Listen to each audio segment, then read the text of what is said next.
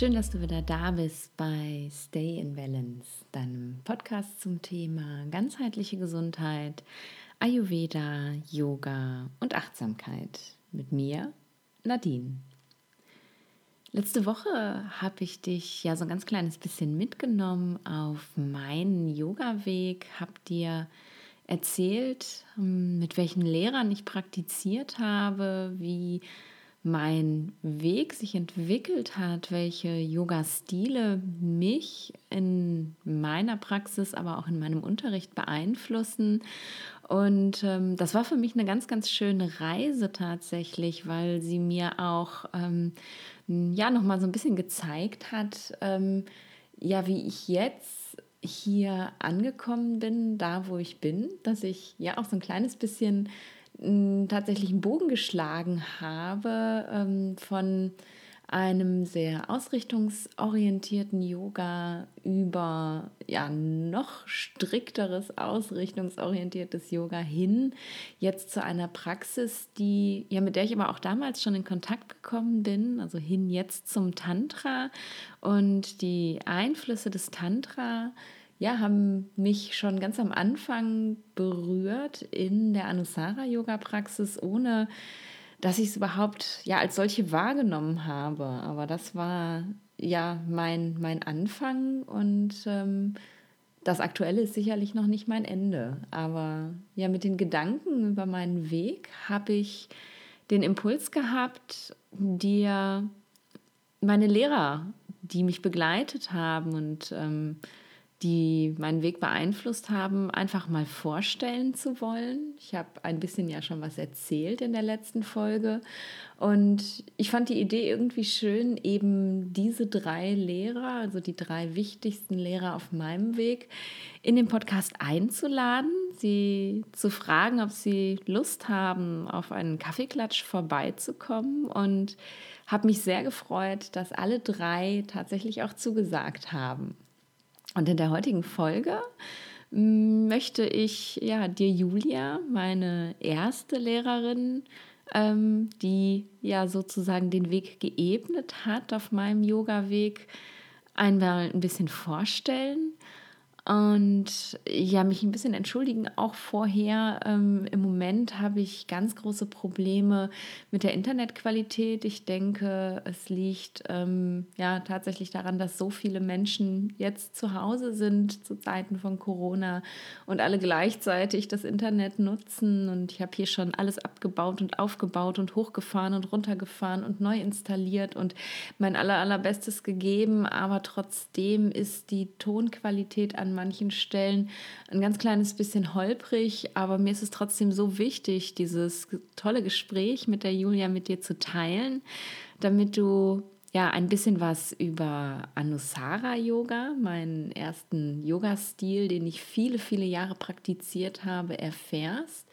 und ja, ein bisschen mehr da noch reinspüren kannst, warum mich das so ja auch positiv beeinflusst hat.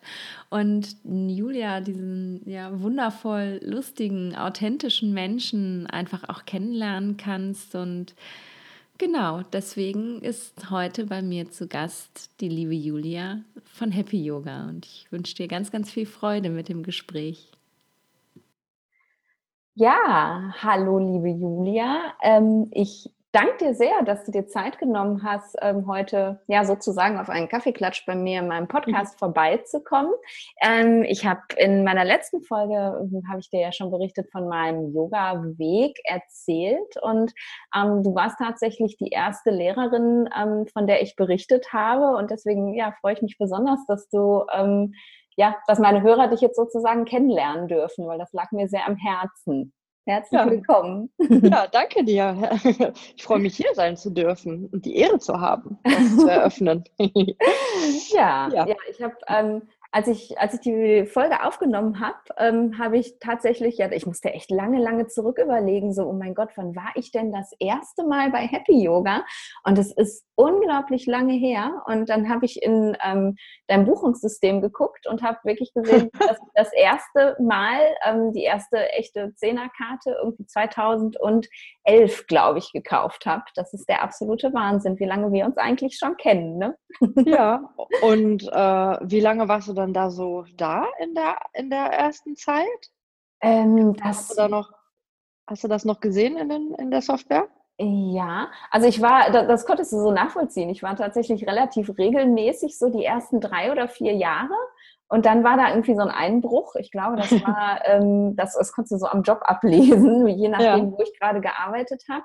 Ähm, dann nochmal wieder, aber ich glaube, es waren insgesamt fast sechs Jahre, die ich ähm, bei Happy Yoga gewesen bin. Ach krass. Und, ähm, genau, dann kam ja der neue Job in Duisburg und äh, die, ja, das neue Haus in, in Mülheim und dann war Essen irgendwie so weit weg und dann habe ich Happy Yoga irgendwie so ein bisschen verloren. Ähm, ja. Leider, muss man sagen, aber dafür eben ganz viel ähm, ganz viel anderes Yoga kennengelernt auf dem Weg. Und ähm, ja.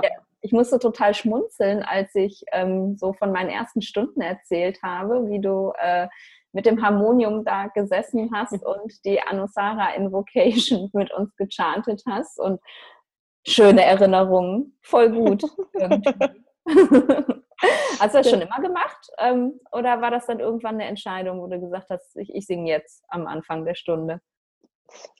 Ähm, also ich habe ja auch, das Anusara Yoga ist ja auch nicht meine erste Ausbildung. Ich habe ah, okay. ja als Lehrer auch ähm, mit Shivananda Yoga angefangen, wie so viele von uns. Aha. Und äh, ich glaube, im Shivananda Yoga wurde das noch mehr, was, was heißt forciert, da gehörte das wirklich auch dazu. Ich meine, im Anusara Yoga gehört es eigentlich auch dazu, aber im Shivananda Yoga ist das sowas von normal, dass man am Anfang singt, äh, am Ende was singt und äh, der Ablauf ist auch relativ vorgegeben und so. Das heißt, da war ich immer schon relativ eingeimpft. Das heißt, es war, fühlte sich vollkommen normal an. Und ähm, wenn ich jetzt zum Beispiel so, ich, ich bilde ja auch aus und ähm, sehe das dann immer, dass so die meine Schüler, wenn wir dann unter uns sind, also meine Auszubildenden sozusagen, mhm. ähm, wenn wir unter uns sind, dann, dann singen die alle immer total ähm, total schön mit und sowas, also jetzt in den Ausbildungsgruppen. Und wenn die dann das erste Mal selber ihre Klassen unterrichten müssen, dann haben die da immer totalen, totalen Schiss vor. Dann kriegen die kaum oben raus, geschweige denn irgendwie das Eröffnungsmantra oder sowas.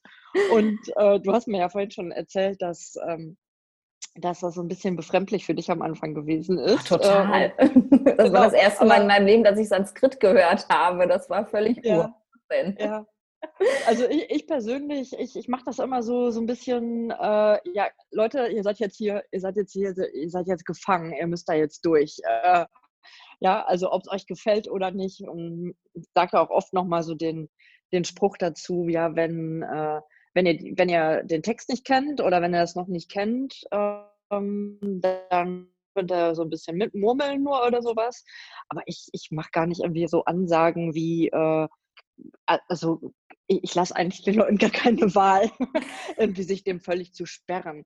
Äh, und das, weiß nicht, das ist vielleicht auch so eine kleine selbstbewusste Art, die Leute dann irgendwie, ähm, ja, vielleicht auch den so, die dazu öffnet irgendwie oder dazu anregt, sich für Mantra und solche Sachen irgendwie zu öffnen, wenn man die irgendwie so als selbstverständlich ähm, hinstellt. Also es ist irgendwie so, weiß nicht, ob das jetzt irgendwie bewusste Strategie von mir ist mhm. oder ob das irgendwie meinem Wesen einfach so entspricht. Aber damit bin ich bis jetzt ganz gut gefahren. So.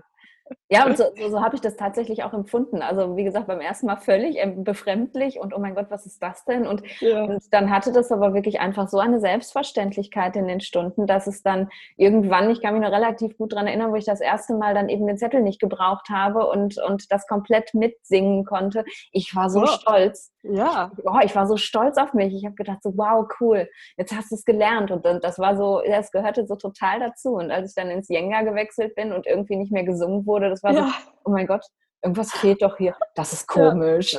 Ja. Ja. Wie war das denn ähm, bei dir in Indien? In Indien gehörte das bestimmt auch dazu, oder? Singen? Oder äh, nicht? Äh, ich, ich, ich habe ja gar keine Ausbildung gemacht in Indien. Aber äh, du, hast doch, du hast doch viel Yoga in Indien auch gemacht oder, oder weniger Yoga? Mehr Ayurveda. Ähm, mehr Ayurveda tatsächlich. Aber ah, okay. wenn Yoga in Indien, dann gehört das dazu, dann ist das selbstverständlich, ja. Ja, ne? Auf jeden Fall. Und, und noch, noch viel mehr als hier. Also das ist ja, das ist einfach irgendwie Teil davon. Das ist ja, ne, das ist Bhakti-Yoga, das ist halt auch Yoga. Ja. Und äh, ja. genau. Nee, das ist, ähm, deswegen, also heute finde ich, finde es auch großartig. Ich gehe auch wirklich ganz gezielt und bewusst und so oft ich irgendwie kann, auch zu Kirtans, also ja. wo wirklich auch einfach nur zusammen gesungen wird, ohne zu praktizieren, weil es ja. einfach, ähm, ja, das ist auch Yoga und es ist eben so wirkungsvoll und mir geht es so gut damit und es öffnet ja. auch einfach so viel in einem irgendwie und ja, das hat damals hat es angefangen, tatsächlich. Voll cool. Ja, ja wenn ich nicht gewesen wäre, wer weiß, dann hat es vielleicht jemand anders gemacht oder so, wer weiß. Ja, aber, aber du warst es, du und dein ja. Yoga-Studio, auf jeden Fall. Und ich fand es total gut. Ähm, ich habe dann, als ich so weiter überlegt habe, okay, wie war das denn? Wie hast du eigentlich dein nächstes Studio gefunden, deine nächste Lehrerin kennengelernt? Ähm, und das war tatsächlich bei mir auf der Arbeit. Das war eine Intensivschwester aus der Klinik, wo ich gearbeitet habe. Und dann ähm, erzählte sie mir, ja, sie sei ja Iyengar Yoga-Lehrerin und ich denke, was für ein Zeug? Und ja, was ich denn vorher praktiziert hätte. Und das war wirklich witzig, weil ich war, ja, ich glaube, fast sechs Jahre bei dir und ich konnte ihr nicht sagen, was ich eigentlich vorher praktiziert habe. Ähm, mhm. weil mir gar nicht klar war, dass es verschiedene Yoga-Stile gab. Das war so, mhm. Es war so selbstverständlich für mich, dass das mein Yoga ist irgendwie, dass ich das jetzt, ich musste erst mal googeln, was ist denn eigentlich Anusara Yoga? Ja. war total cool. Und ähm, ja, so hat sich das dann irgendwie weiterentwickelt, ne? dass, das, dass einfach so der Fokus immer weiter aufgeht und man immer mehr lernt. Und ähm, ja, obwohl sie, als ich ihr dann gesagt habe, äh, ja, Anusara Yoga, ja, kenne ich nicht. ja, ja, also ja, das ist auch so ein bisschen, warte mal, wo das war noch eine relativ gute Zeit für Anusara damals, also zumindest anfangs. Äh, mhm. Hast ja wahrscheinlich auch äh, gelesen über den, über den Skandal, über den John Friend Skandal. Ja. Ähm, oder? Genau. Und ähm, also hätten wir jetzt irgendwie noch zehn Jahre früher irgendwie äh, zusammengesessen, hätte das Anusara auch eine ganz andere Selbstverständlichkeit gehabt und eine andere Bekanntheit oder sowas. So gerade 2012 ging das dann los, dass es halt wirklich so ein total ähm, wie sagt man, ähm, äh, so ein Tab nicht Tabu, so, so, so, ein, ah, so, so nennt man das denn nochmal, wenn Worte so, äh, egal, komme ich jetzt nicht drauf. Macht ähm, nichts. Macht nichts, ne? Hm. Also äh, da, da gab es, wie gesagt, auch eine Zeit, wo man halt den, den Namen oder mit dem Namen gar nicht so sehr geworben hat, sozusagen, wo du zwar noch die Methode äh, hinter der Methode natürlich gestanden hast. Die, die, also ich, ich liebe Anusara Yoga und alles, was, was dahinter steckt. So. ja. Also ich finde, das ist so durchdacht und äh, durchfuchst irgendwie. Aber ähm, ja, es war so ein rotes Tuch, glaube ich. So, also gerade in Amerika, ähm, mhm. hier in mhm. Deutschland vielleicht nicht so, aber es, es hatte halt einfach vorher seine, seine Hochzeit.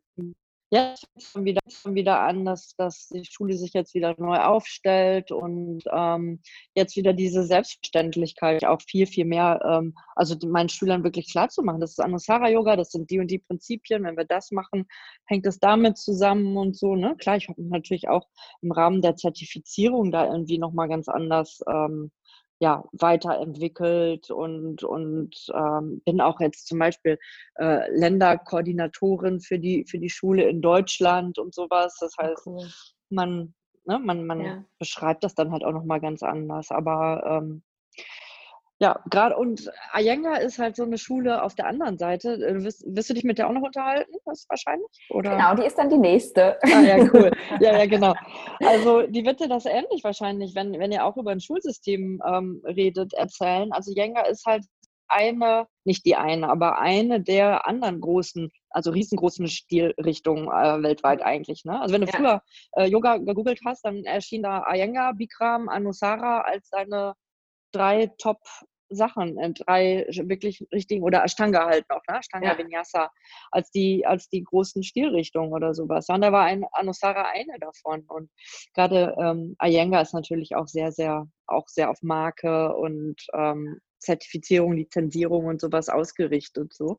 Ähm, und die, ähm, ja, wie das manchmal so ist, man guckt dann auch nicht so ganz weit über den Tellerrand, was es noch so gibt. Ne? Nee.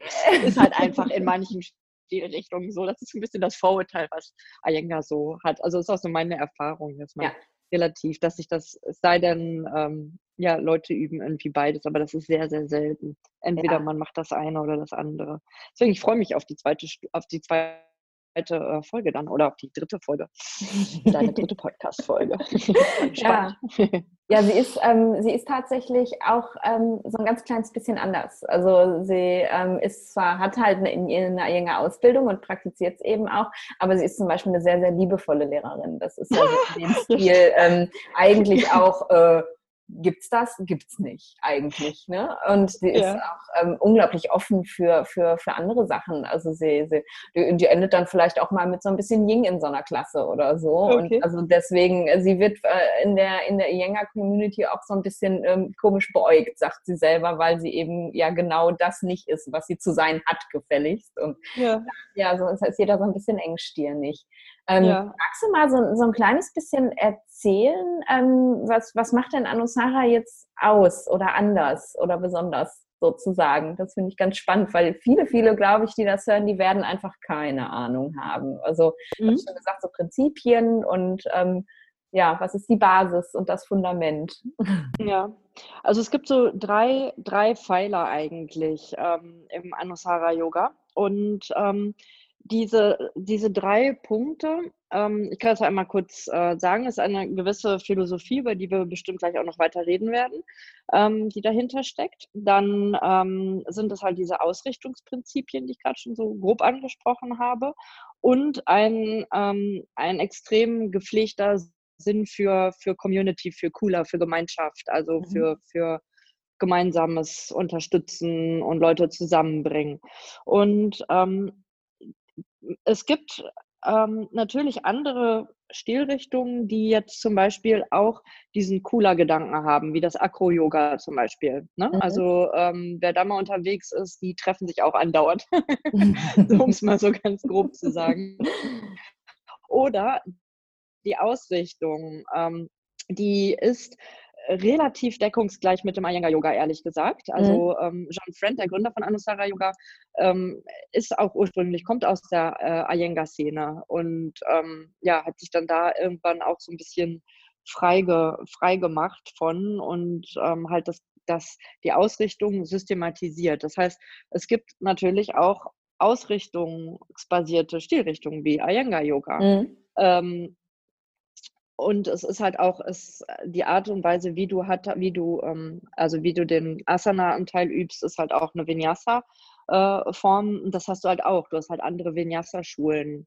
Ähm, aber ähm, das, das dritte, die, die ähm, Philosophie zum Beispiel, ist eben diese, diese sehr, also breit, breit aufgestellte tantrische Philosophie. Es ist jetzt nicht eine bestimmte Schule, die dahinter steckt, sondern ähm, John hat so ein bisschen das Best of Tantra sozusagen okay. aus allen möglichen äh, Schriften und sowas ähm, ja so zusammengenommen. Das heißt, es gibt natürlich auch Schulen, die die ähm, Tantra ähm, praktizieren oder die tantrische Philosophie lehren, die aber dann auf der anderen Seite vielleicht keine Asana machen oder sich nicht, ähm, nicht so sehr um, ein Zusammen, um einen Zusammenschluss der Lehrer kümmern. Mhm. Ja? Und Anusara Yoga ist so das ein, die einzige Schule, die ich kenne, die halt diese drei Dinge ähm, ja, verein, äh, ver, ver, vereinigt sozusagen.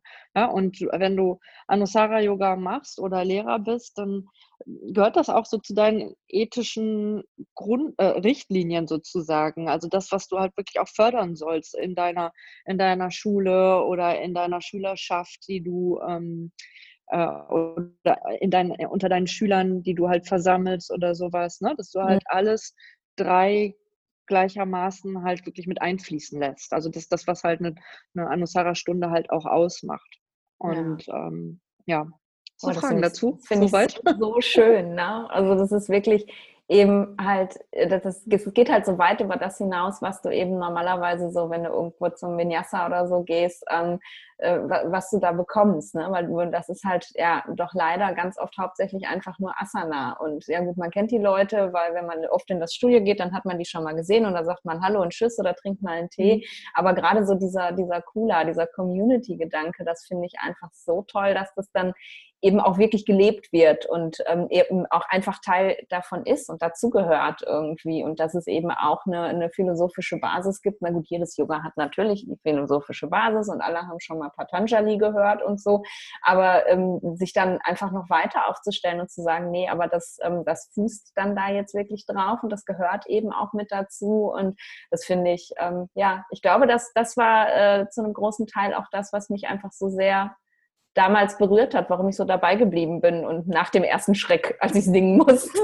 Ja. Weil ich irgendwie immer gespürt habe, ähm, dass ähm, da ist noch mehr. So, äh, ich konnte das nicht definieren und ich wusste auch gar nicht was. Und es war damals, als ich bei dir war, ähm, würde ich jetzt behaupten, war, war ich auch noch gar nicht so auf dem Weg. Das war dann doch eher noch eine recht körperliche Praxis, die mhm. ich hatte.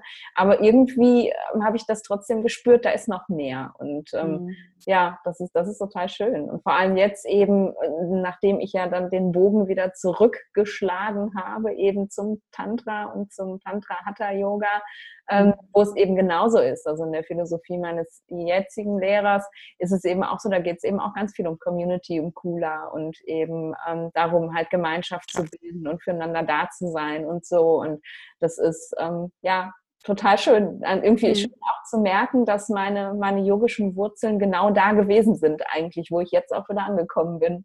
Cool. Ja, und ja. das freut mich zu hören. Also ähm, mir geht das ja ähnlich und ich muss ja auch ganz ehrlich sagen, dass als, als du bei mir warst, das ist ja jetzt auch alles äh, zehn Jahre fast her, ne? Ja. Also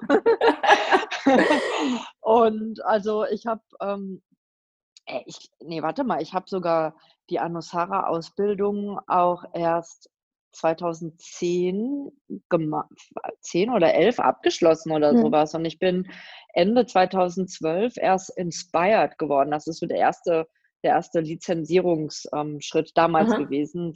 Heutzutage gibt es noch eine Vorstufe. Und, äh, und dann habe ich, dann ich da so weitergemacht. Und ich muss ganz ehrlich sagen, also jetzt gerade erst im Rahmen der letzten Zertifizierung ähm, sind mir, sind mir viele, also zum Beispiel dieser ganze Philosophieanteil und die Art und Weise, wie, wie Anusara-Lehrer Philosophie auch in den Unterricht halt ähm, einflechten. Also was halt offiziell wirklich zu einer Anusara-Stunde auch dazugehören muss. Ne? Also wenn du mhm. Prüfung ablegst oder sowas, ähm, dann, dann wird das aber aufs genaueste irgendwie analysiert, wie du das gemacht hast. Ne? Also welche Wortwahl du ge gewählt hast, ob das eine wirkliche Verknüpfung war oder ob es nur so ein Larifari dahergesagt, Gesage, Gesagerei war. Wow. oder okay. ähm, wie oft du es gemacht hast oder ob es jetzt nur so ein, das hat man ja auch oft, dass wenn Philosophie mit in Klassen eingebracht werden, dass es so, ähm, nennen das dann so Sandwich ähm, äh, äh, Methodik, also dass du am Anfang der Stunde irgendwas Philosophisches erzählst und dann am Ende in Shavasana nochmal so, und erinnere dich jetzt nochmal an, äh, an Patanjali, du Wahrheit immer sprechen. Weißt du, das, ist wie so ein Sandwich. Man am Anfang der ja. Stunde, am Ende der Stunde war es aber im Teil dazwischen ist gar nichts davon vorgekommen. So, ne? Und ja. äh, also da werden Anusara Yoga auch wirklich, Lehrer auch wirklich ähm, gedrillt, eigentlich das zu machen. Und ich muss äh, äh, ganz ehrlich sagen, das ist nicht mein Steckenpferd gewesen und es ist auch heute noch nicht mein Steckenpferd, ja. Also das ist auf jeden Fall etwas, wo ich mich halt ständig weiter, ähm, also wo ich dran übe und ähm, was ich halt versuche zu verbessern. Mhm. Und man merkt einfach, also so wie du sagst, dass du als Schüler oder wahrscheinlich ja auch ein bisschen als Lehrer, obwohl unterrichtest du Yoga eigentlich auch? Nur Yin, ne? oder? Äh, Yin und ähm, ja, ich, ich, kann jetzt nicht sagen, dass ich wirklich Vinyasa unterrichte. Ähm, ich habe eine Vinyasa-Ausbildung, aber das, was ich unterrichte, wenn es nicht Yin ist, ist es tatsächlich so ein Potpourri aus allem, was ich so getan habe. Also es hat eben ja. auch tatsächlich viele, viele sehr ausrichtungsorientierte Anteile. Es ist deutlich statischer als Vinyasa, aber ich habe halt keine festen Klassen, weil ich es zeitlich gar nicht schaffe. Aber ich mache immer mal hier und da Urlaubsvertretungen und mache viel ja. Workshops und sowas. Also, also übst du jetzt selber auch nicht an deiner Lehrerpraxis sozusagen weiter großartig? Ähm, äh, du, also machst du Fortbildung oder, oder, oder sowas oder versuchst du das als Lehrer besser zu werden? Äh, ja, als, als Hatha-Yoga-Lehrer? Da, das schon. Also ich, ste stecke mittlerweile, man hört ja nie auf, Ausbildung zu machen. Ich stecke ja mittlerweile wieder in der nächsten Ausbildung sozusagen. Ich mache ähm, ja jetzt eine, eine Tantra-Hatha-Yoga-Ausbildung ähm, mit meinem Lehrer aus Mexiko und so. ähm, schon. Also es entwickelt sich schon immer irgendwie weiter, aber es ist, mein, mein Fokus liegt halt nicht wirklich auf dem regelmäßigen Unterrichten. So, das, ja. äh, das nicht. Also da, da könnte ich vielleicht doch deutlich mehr machen. Im Moment ja sowieso kein Thema mehr, aber ähm, genau, ja, ein, ein, ein bisschen dran üben tue ich schon. Es ist nur so ja. schwierig, er ist in Mexiko und äh, seine Schüler sind halt durch ganz Deutschland verteilt und ähm, wir machen halt viel online tatsächlich, wenn wir praktizieren. Ja, Dann, ja, das klappt auch ganz gut. Ja, ja. Ja, aber ja, das meinte ich nämlich. Und das, das fand ich auch so, ähm, also so schön, ähm, wie man manchmal so zu einzelnen Anteilen wieder zurückkehrt, hinterher, was du vorhin auch gesagt mhm. hast. Ähm, wir haben uns ja, glaube ich, ähm, das erste Mal jetzt letztens, nachdem wir uns länger oder lange nicht gesehen ja. haben, glaube ich, bei Sandra auf dem Workshop gesehen, ne? oder? Ja, ja, tatsächlich. Ja, bei der Sandra ja. von Sabienski. Aha. Und ähm, da habe ich ja auch hinterher nochmal so gesagt, irgendwie, ähm, also selbst wenn du jetzt als in der in einer, in einer ähm, Anusara-Ausbildung oder sowas oder auch im Unterricht natürlich was hörst über tantrische Philosophie und auch philosophische Themen irgendwie mit einflechtest, was halt völlig fehlt eigentlich, oder ja, doch, was eigentlich fehlt, ist halt wirkliche, ähm, also Lehrer zu haben, die halt wirklich tantrische Philosophie Praktiken unterrichten. Also ja. Ja, ja, ja, nennt man das dann Philosophiepraktiken oder ja, was heißt das eigentlich? Oder? Ja, Praktiken. Also wir, wir nennen es eigentlich, ne? Practice. Also äh, es ist, heißt halt Praxis. Das ist dann ja genau. Ja. ja, ja, ja, genau. Ja. Und ähm, und das ist halt jetzt auch was, äh, wo, also ein riesenweites Feld, finde ich, wo man sich halt super weiterbilden kann und was dann auch ein als Lehrer wirklich nochmal unterscheidet von, ich will nicht sagen 0850, 0815 Lehrern, aber äh, ja, so vom, vom Maß, von der Masse der, ja. äh, der Lehrerschaft. So, ne? Ja. Das ist halt wirklich so, wie sagt man, äh, sophisticated, also wirklich eine, eine, eine, wie, was heißt sophisticated auf Deutsch? Ja. So eine geistreiche vielleicht ja. oder so. Also eine sehr er, erhabene, ja. erhabene im, im, im, besten, positivsten Sinne. Ähm, Art und Weise ist irgendwie zu unterrichten oder je mehr man sich halt auch spezialisiert, nicht spezialisiert, sondern ja, je mehr man ja, halt auch nicht Tiefe nur geht, ne? Ja, genau, in die ja. Tiefe geht, ja. ja. Nicht nur bla bla macht, ne? Ja. sondern halt wirklich auch weiß, wovon man redet. Äh, und das weiß ich. Ähm, also da ist noch viel Raum nach oben, sagen wir mal so. never stop learning. Das nee, nee, so. Aber das ist doch irgendwie auch geil. Also je älter man wird, äh, irgendwie muss es ja auch weitergehen. Und ja, ich glaube, das merken Schüler auch auf jeden Fall. Das ist das, was hinter einem guten, erfahrenen Lehrer ausmacht, irgendwie, glaube ich einfach, dass, dass, er, dass er mehr in der Tiefe noch ja, selber lernt und, und auch lehrt dann. Ja. Hast und das, das kann man Gefühl, auch. Du, ähm, du, du erreichst deine Schüler dann? Ja gut, die sind es gewohnt, ne? Wo du jetzt sage, ähm, sagst, das merken Schüler, ne? Wenn, wenn ich irgendwo unterrichte, halt Urlaubsvertretung oder so, ähm, wo, wo sowas gar kein Thema ist ähm, und ich mache auch nicht viel, aber deutlich mehr als eben so der 0815 Yoga-Lehrer, was das angeht, ähm, dann, dann sind die Leute meistens irgendwie so total geschockt und abgeschreckt und, und gucken mich irgendwie komisch an und ähm, verstehen die Welt nicht mehr und ähm, wenn, wenn Leute neu so zu dir ins Studio kommen, äh, hast du das Gefühl, das schreckt die ab oder die kommen deswegen erst recht wieder? Ähm, also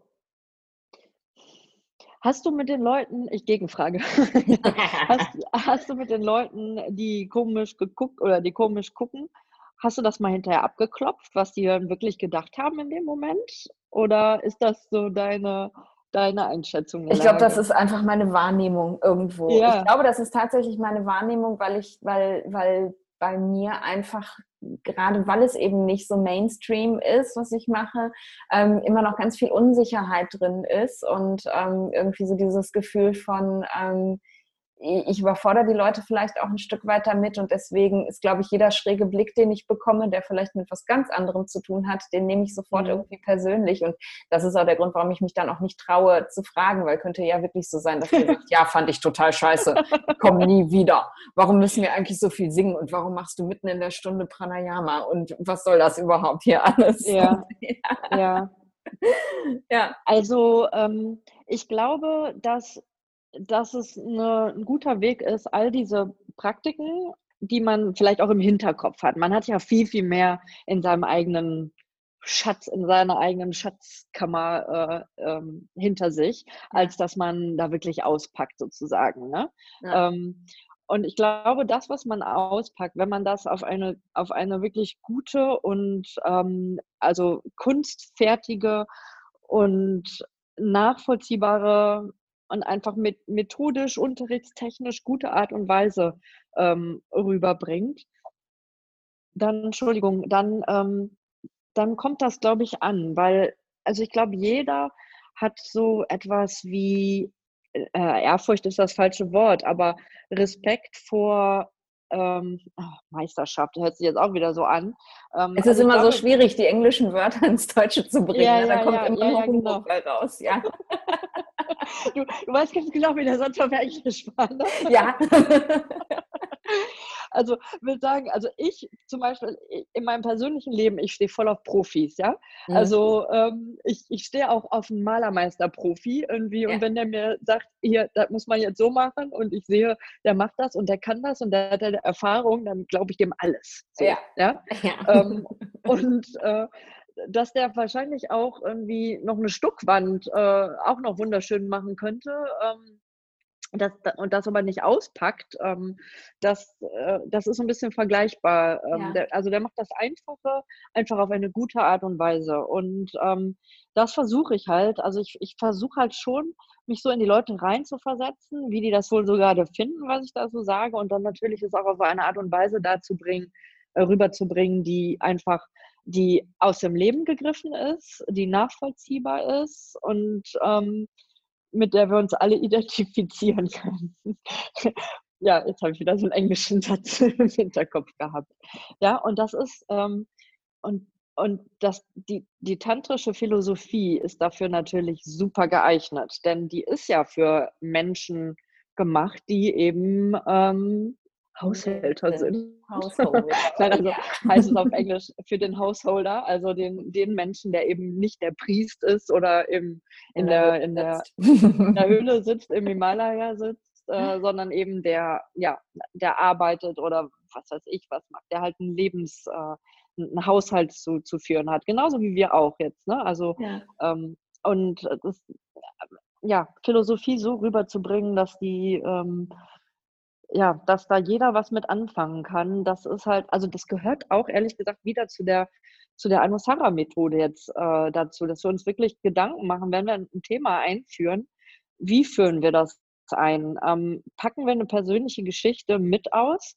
Ist die Geschichte, die wir auspacken, vielleicht zu persönlich, dass da doch nicht jeder was mit anfangen kann? Ähm, oder kann ich die Geschichte vielleicht sogar auch ähm, ein bisschen umformulieren, selbst wenn sie dann sich nicht genauso vorgetragen hat, äh, nicht genauso zugetragen hat, sodass dass jeder irgendwie ja, da einen Zugang zu hat. Ja. Also will sagen, wenn ich jetzt jemand wäre, der, ähm, keine Ahnung, äh, Mutter mit, mit, mit Kindern und äh, mit Erziehungsproblemen und ich sitze aber und unterrichte eine, eine Gruppe von Junggesellenmännern oder sowas.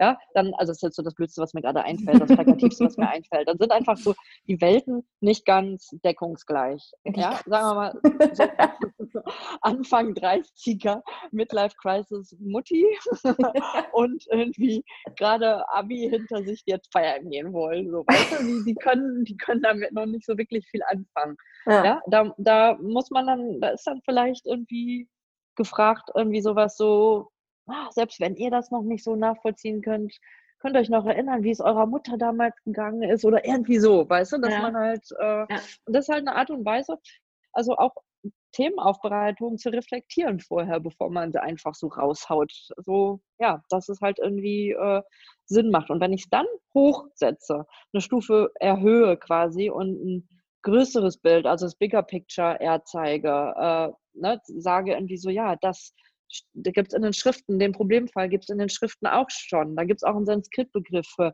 nennt sich so und so. Ne? Also ja. damals, die Yogis haben sich da auch schon drüber Gedanken gemacht. Und wie kann uns denn das helfen, jetzt äh, diese, diese alten Lehren irgendwie dann trotzdem hier doch mit unseren Muttis oder unseren äh, pubertierenden Jungs irgendwie ähm, anzuwenden oder sowas. So, ne? Also das, das fand ich damals so großartig immer in deinen Klassen, weil ich da einfach, ähm, du hast mich so abgeholt, ne? Wirklich. Also das, als wenn ich das immer gemacht hätte, das ist ja süß. Das sind total viele schöne Erinnerungen, dass ich da gesessen habe und du wirklich was erzählt hast. Und das war aber so was von aus dem Leben. Also jetzt nicht so ein, so ein, so ein total irgendwie abgedrehtes Zeug, wo ich gedacht habe, okay, was will sie jetzt von mir? Sondern du hast einfach irgendwie eine ja. Geschichte erzählt, von wo du vorhin an der Kasse gestanden hast und da war das und das. Und ja. dann hast du aber auch noch einfach so, ja, so, so einen Einblick eben in, in dein ähm, Sein gegeben, so dass du halt ja dich dann auch in vielen Situationen einfach ja unperfekt verhalten hast oder so. Also das war so, du hast mich so abgeholt und ich glaube viele andere auch dadurch, dass du eben jetzt nicht der, der die tolle Lehrerin gewesen bist, die da vorne sitzt und sagt, so und so dürfte das aber nicht machen, weil Ahimsa und tralala, sondern dass mhm. du äh, wirklich einen Schwank aus deinem Leben erzählt hast und dir dann im Nachhinein gedacht hast, ja, gut, hätte man aber anders machen können irgendwie. Hätte ich anders mhm. reagieren können oder so. Das ist mir so gut in Erinnerung geblieben. Also voll schön. Weißt, weißt, weißt genau du, was, das, was du erzählt hast. Ja. Weißt du was? Das ist die. Methode. Das ist die Methode. Genau so macht man das. Ja, und, und deswegen musste ich vorhin so schmunzeln. Es, es sieht ja keiner im Podcast, wenn man schmunzelt, als du dann gesagt hast, das liegt dir noch nicht so, da müsstest du noch so dran arbeiten. Ich glaube, du siehst das einfach nur gar nicht, wie, wie sehr dir das liegt. Ähm, die, viele, also Anusara-Lehrer, ich habe jetzt nicht mit vielen live praktiziert, mit einigen aber schon, aber man findet sie ja auch immer mal überall wieder online. Ähm, da fühlt sich das einfach nicht so authentisch an, weil die Geschichten einfach immer so seicht sind und so schön und so hm, hm. Okay. Und bei dir ist es halt so bam. so, jo, ja. hätte mir auch passieren können. Ja. So, und dann, dann bist du halt drin irgendwie. Und ja. das, ich finde, das ist der Unterschied. Und ist, wenn das die Methode ist, dann hast du es drauf. Oh, danke. Ist halt auch, ist halt auch, ähm, ist ja auch so eine kulturelle Sache, ob du jetzt hier in Deutschland unterrichtet, unterrichtest oder ob du in Amerika unterrichtest. Ja. So, ne? Also ähm, ich finde das ja ehrlich gesagt, wenn das jemand gut kann, finde ich ja amerikanische Lehrer, die das schön und blumig und sowas machen, finde ich super. Mhm. Ja, wenn das gut gemacht ist. Dann mhm. denke ich mir auch mal, ach, so möchte ich auch mal unterrichten. Ne? Aber ähm, ja, wir haben ja halt ein bisschen andere Mentalität. Ich persönlich habe auch schon eine ganz andere Mentalität. Ähm, was mir extrem geholfen hat, war auch im Rahmen der, der des Zertifizierungsprozesses. Ich habe einen, äh, einen amerikanischen ähm, ähm, nicht Mentoren, sondern Assessor, also der, der mich begutachten sollte, bekommen. Mhm. Das war so mein Angstgegner. Okay. er dachte so, oh Gott, bitte lass es in jemand sein, der auch so weiß nicht, der halt auch auf Ausrichtung steht und sowas. Und ja. oh, lass es bitte nicht, ähm, ja, es, es war Jayendra, ich kann es ja mal sagen, ähm, lass es bitte nicht Jayendra sein, bitte, bitte nicht. Ja, und prompt habe ich den halt bekommen. So, ne? Okay. Und dachte auch so, Gott, wenn, der, der kommt, kommt doch gar nicht klar auf deine Art und Weise, das alles so trocken rüberzubringen. So. Ja, aber der hat mich halt, ja, aber das ist, ne, der hat halt das versucht, in mir weiter zu fördern, was halt noch nicht so ausgeprägt ähm, oder was halt noch, noch Luft, wie gesagt, nach oben hat. So, ne? Und äh, hinter die Mischung macht es ja immer. Man will ja nicht völlig, also ich will ja nicht ein zweiter XY werden oder sowas, mhm. ne? aber mhm. man kann halt immer weiter an sich weiter arbeiten und dann merkt man ja auch, dass es wirklich auch gut ankommt. Ähm, eine Sache ist mir gerade noch eingefallen, weil du meintest, ob, ob man sich das immer so traut, das so zu machen oder ob man da auch schon mal ein komisches Gefühl hat. Mhm. Ähm, ähm, ich habe ja äh, einen meiner persönlichen Lehrer, den äh, Jay Martin, ähm, der ist ja so der Inbegriff von, von freakigem, blumigen, ähm, dem liebevollsten Menschen der Welt, den ich kenne, ohne Scheiß. Ja, ich liebe den auch abgöttisch, wirklich abgöttisch. Und äh, wenn der bei mir im Studio ist, ich meine, wir sind hier eigentlich alle, alle irgendwie verliebt, aber wenn, wenn dann mal zukommt oder sowas und dann packt Jay aus in seiner Jay-Art, dann denke ich mir auch immer im ersten Moment so, Gott, oh Gott, oh Gott, was diese Person jetzt wohl denken mag. Und es ist noch niemals vorgekommen. Ich meine, vielleicht frage ich auch einfach dann nicht hinter die, die richtigen Leute oder sowas, aber es ist noch nie vorgekommen, dass irgendjemand hinterher gesagt hat, was war das denn jetzt für ein Quatsch irgendwie, weil es einfach so authentisch ist, wie der das, wie der das in seiner wirklich übertriebensten, also also auf, auf die Spitze getriebenen Art halt irgendwie vermittelt. So, ne? okay. ne? Aber es ist halt mega, mega authentisch und du nimmst es ihm so ab und du wirst so mitgerissen davon. Und ich glaube, ja, das ist immer, es heißt ja immer so schön, dass der der beste Rat beim fürs Unterrichten ist, irgendwie authentisch zu sein. Ja, ja wenn, wenn du halt der Typ bist, der extrem gut Ausrichtung und Anatomie unterrichten kann und da auch voll drauf abfährt, irgendwie alles ein bisschen technischer zu machen oder keine Ahnung, dann Ne? Warum sich da jetzt völlig um, äh, umbügeln sozusagen? Mhm. Also gibt ja auch viele Redensarten aus dem, aus dem Yoga, wo ich immer denke, boah, was ist das denn jetzt schon wieder für eine Floskel oder so, das so das Typische, ja dann doch irgendwie so eine, so eine Wahrheit haben und Authentizität, Authentizität Authentizität gehört auf jeden Fall zu. Das ist, glaube ich, eine gute Eigenschaft, die man haben sollte. Ja, ja, ja, definitiv. Haben wir nicht drüber diskutiert. Ja, ja, aber ge geht doch auch vielen total ab, finde ich. Also ich, ich habe das häufig, ich, ich marodiere immer gerne mal so durch andere Studios und gucke mir andere Lehrer an. Meistens bleibe ich nicht irgendwo hängen, aber ich finde es halt ganz nett. Und wenn du dann jemanden irgendwie so beim Check-in kennenlernst und ähm, dann, dann ist das irgendwie so eine Rupert-Kodder-Schnauze und du denkst so, hey, hier bin ich total total richtig aufgehoben, bin ich ja selber auch. Und dann geht die auf die Matte und verfällt in so einen Singsang. Und du denkst, ja. what the fuck? So, hä?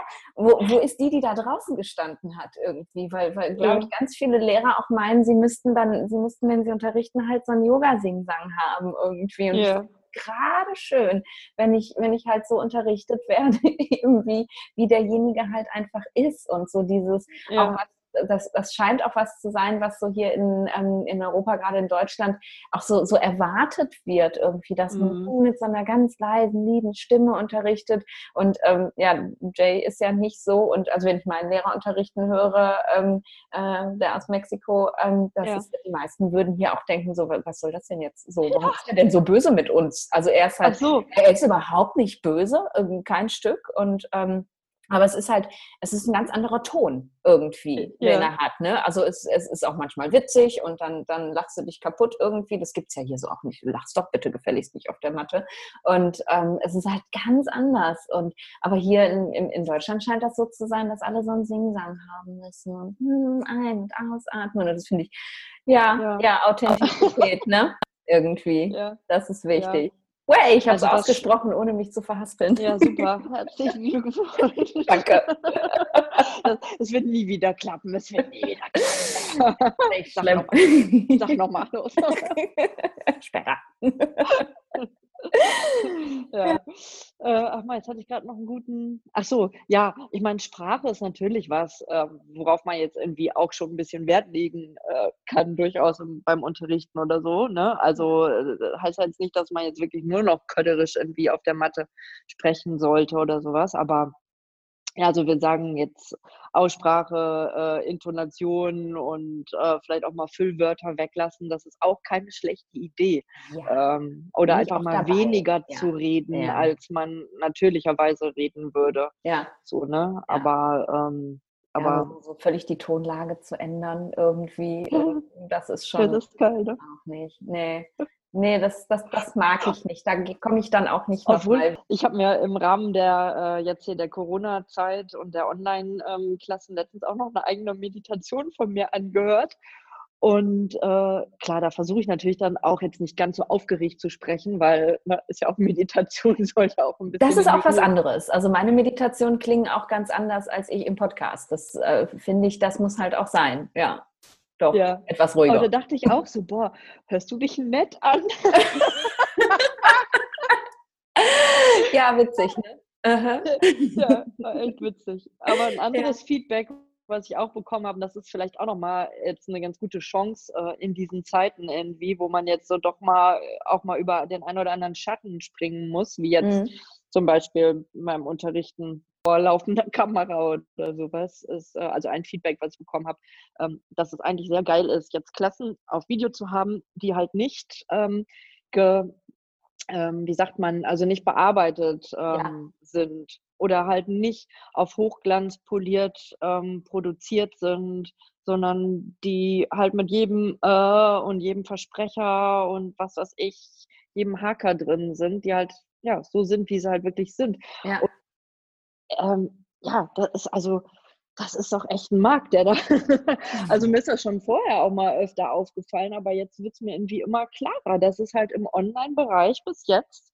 Und selbst wenn es irgendwie bei Yoga Glow oder keine Ahnung ist, wo auch, ja, wohl, da werden schon auch öffentliche Klassen gezeigt, aber alles, was es so bei YouTube gibt oder sowas, das ist einfach keine Unterrichtssituation darstellt, nee, so sondern das nee. abgespult ist einfach ja. so. Und äh, ja, das ist doch echt eine geile Sache, irgendwie, die sich jetzt da hoffentlich entwickelt. Irgendwie, dass man da so ein Tool hat vielleicht, dass die Leute das weiterverfolgen.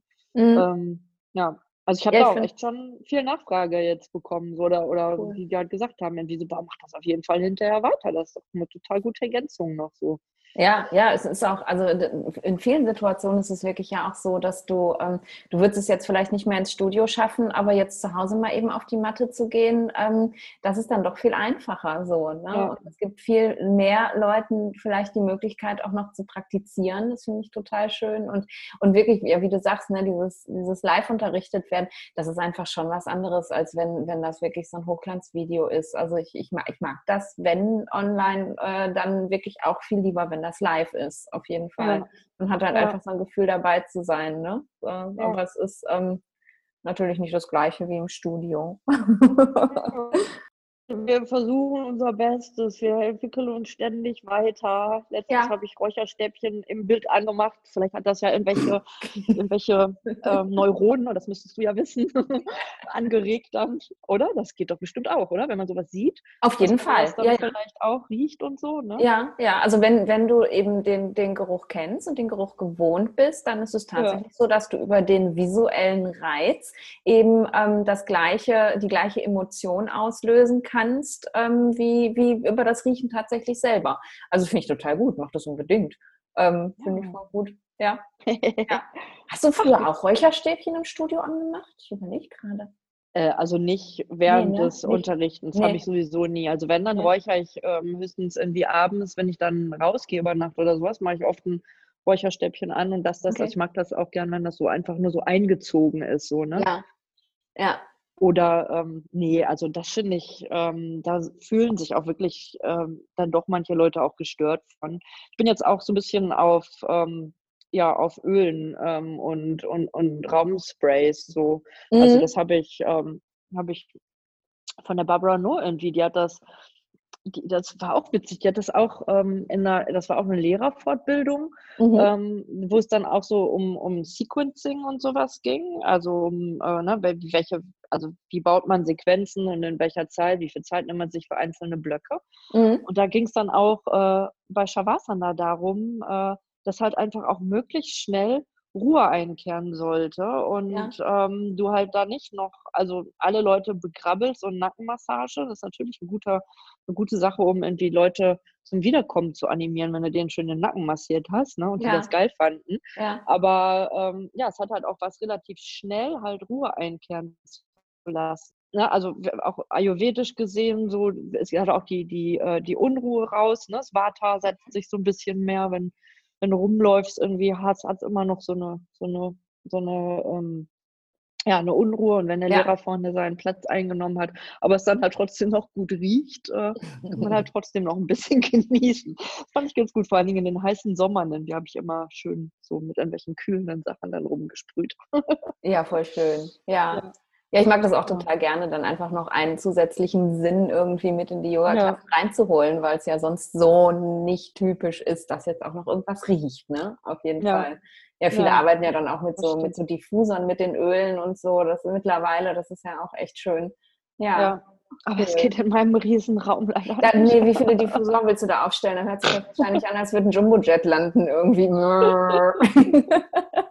nee, der ist genau. ein bisschen ja. zu groß dafür. Ja. Schöner junger Raum. Ja. ja. Mensch, cool. Ähm, Vorhin, ich wollte noch was fragen. Ja.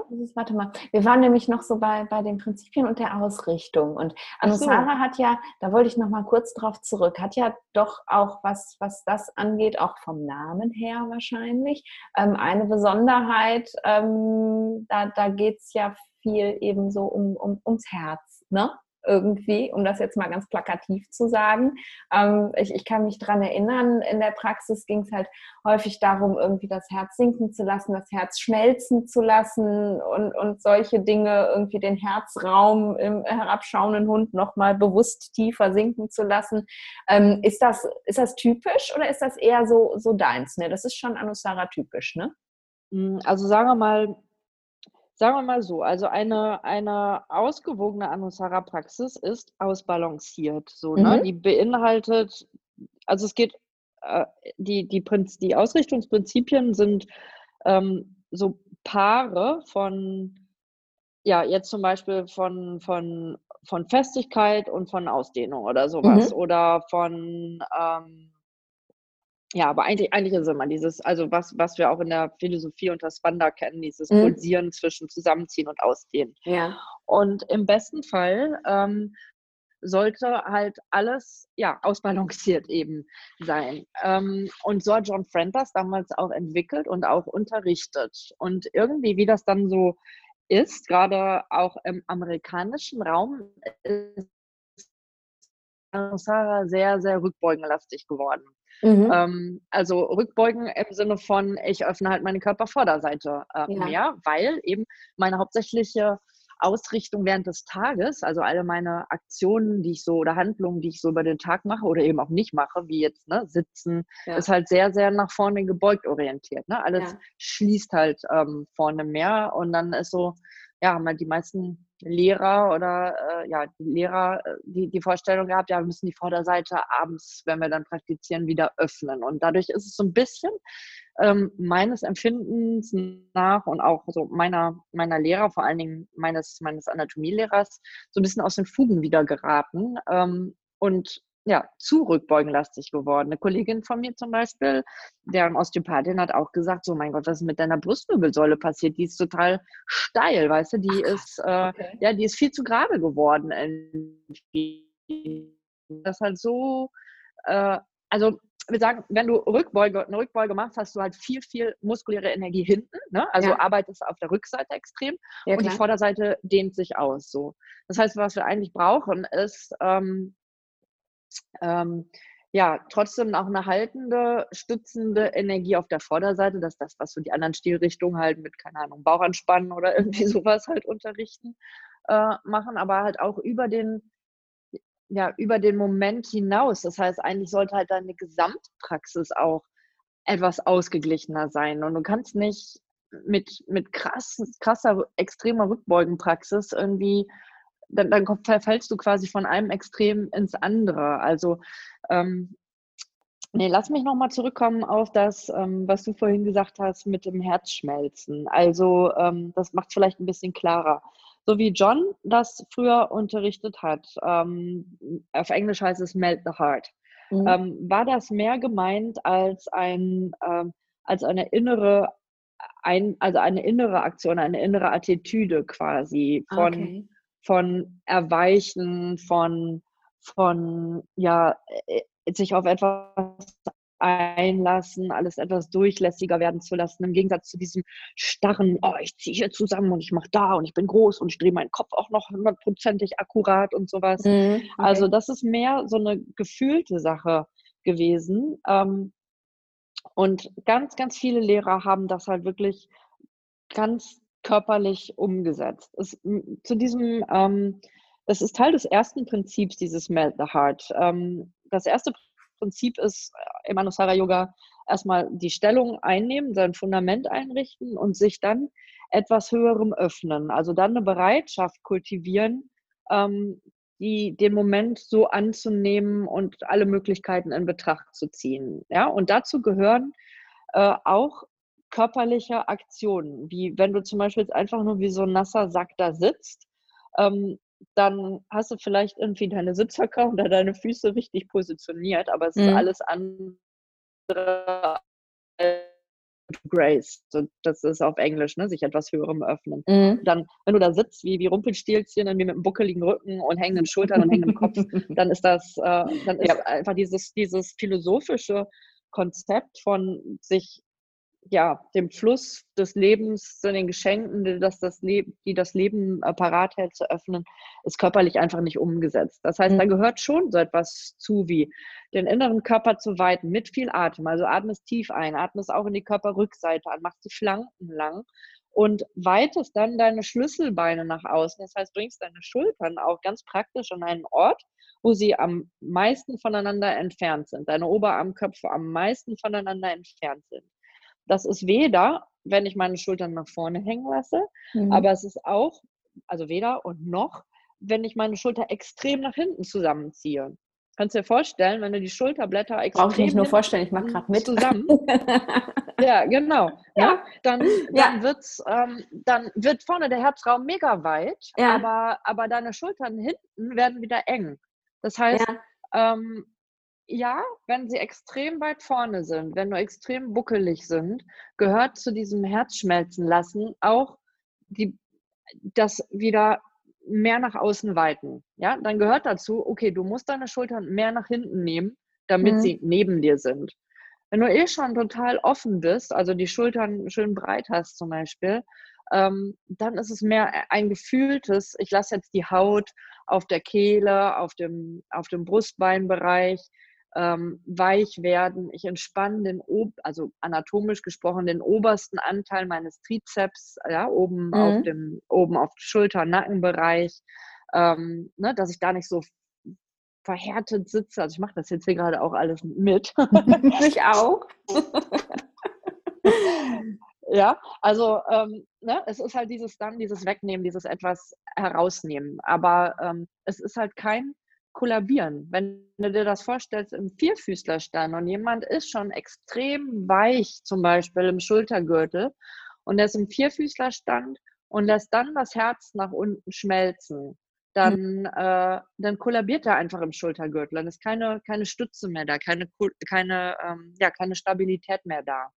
Das heißt, er braucht eigentlich sogar mehr Festigkeit, um vielleicht auch den oberen Rücken weit zu halten und da nicht so nach unten. Kannst du dir vorstellen, wenn du so mit der Brustwirbelsäule nach unten sinkst und die Schulterblätter schon so hinten so wie so Flügel rauspappen, ne? Ja. So, ja, alles ist ja.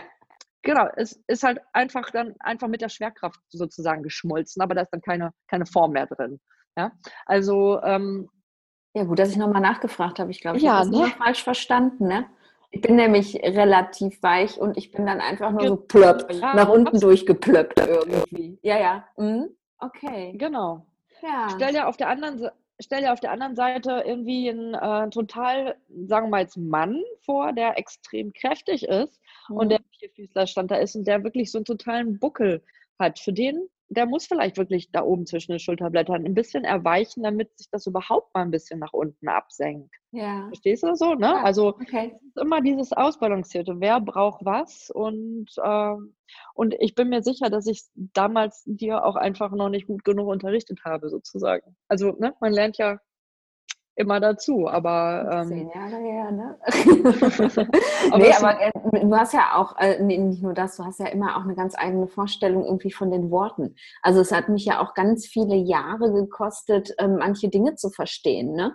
Also so irgendwie, wo, wo, erstmal, mhm. wo die Teile in meinem Körper sind, die da jetzt gerade angesprochen werden, was ich mit denen tun soll und dann das eine einrotieren und das andere ausrotieren und ja, wie soll denn das anatomisch funktionieren und also so unglaublich vieles, was, was für mich heute ganz selbstverständlich ist, wenn ich selber ähm, praktiziere.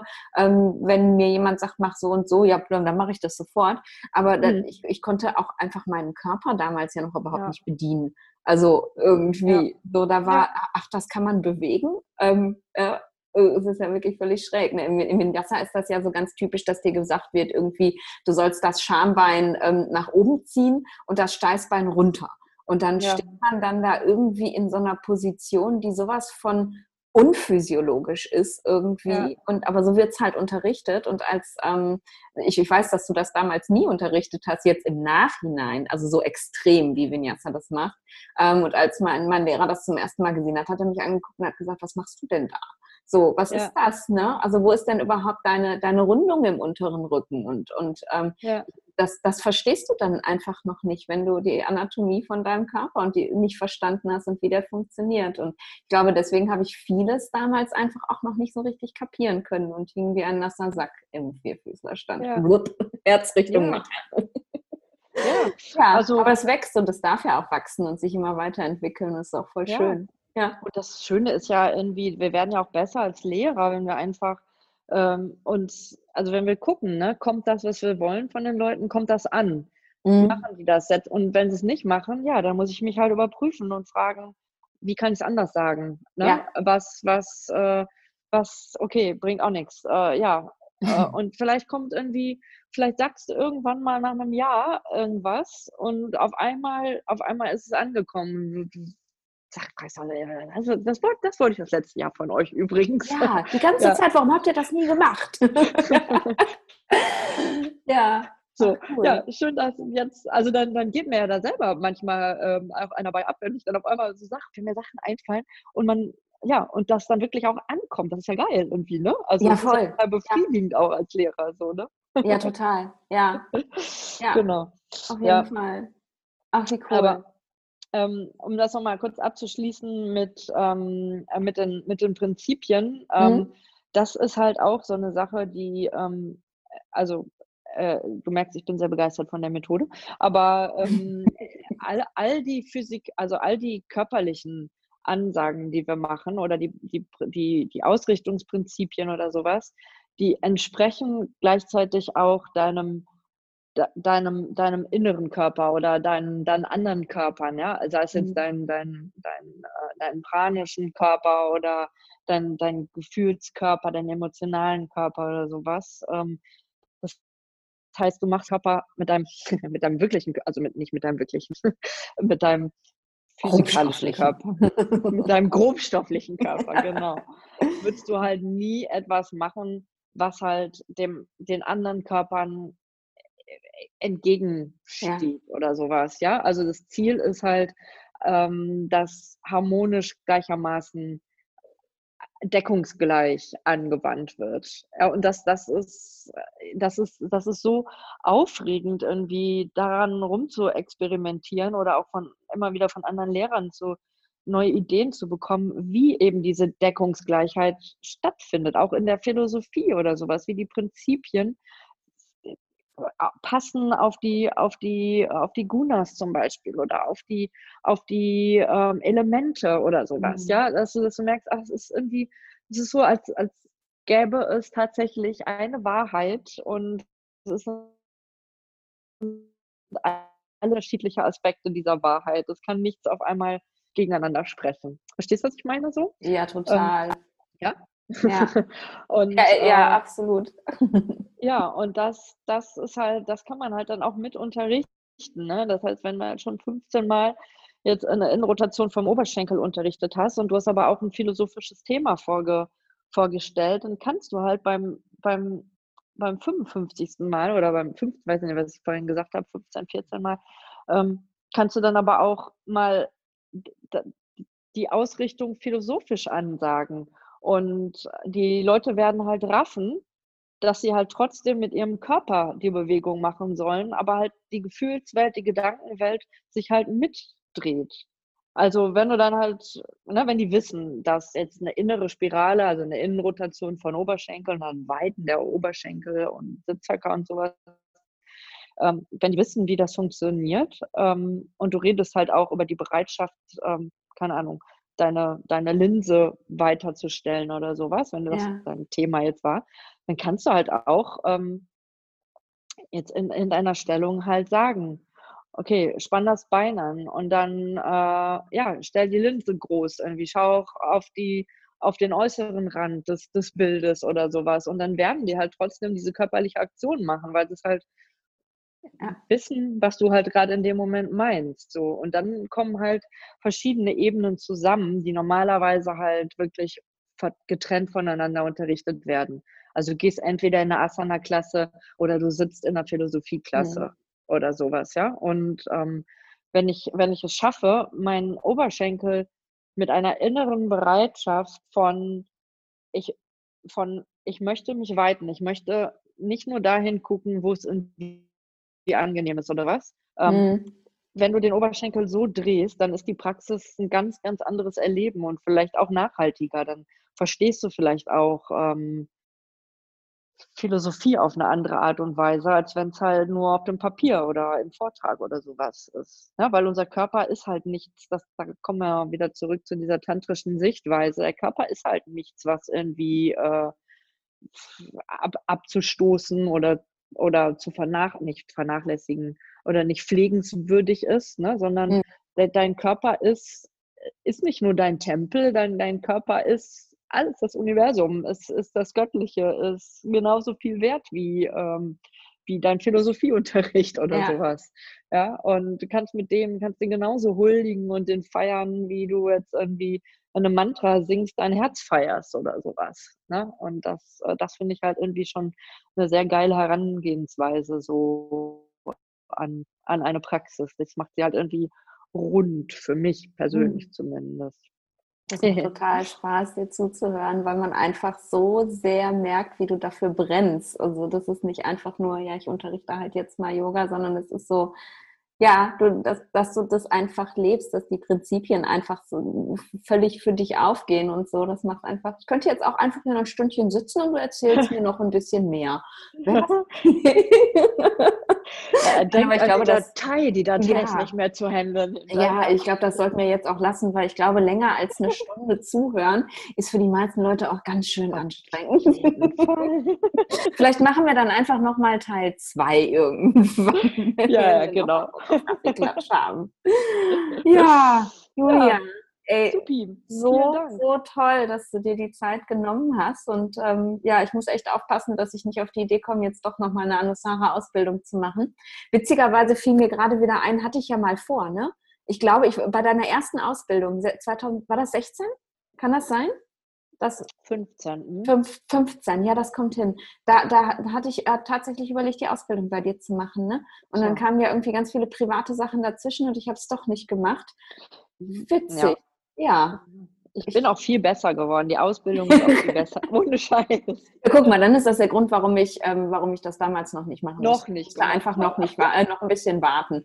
Wer weiß. Naja, vielleicht schließe ich jetzt mal erstmal die ab, die ich gerade mache. Ja, genau, das wäre schon mal eine gute Sache.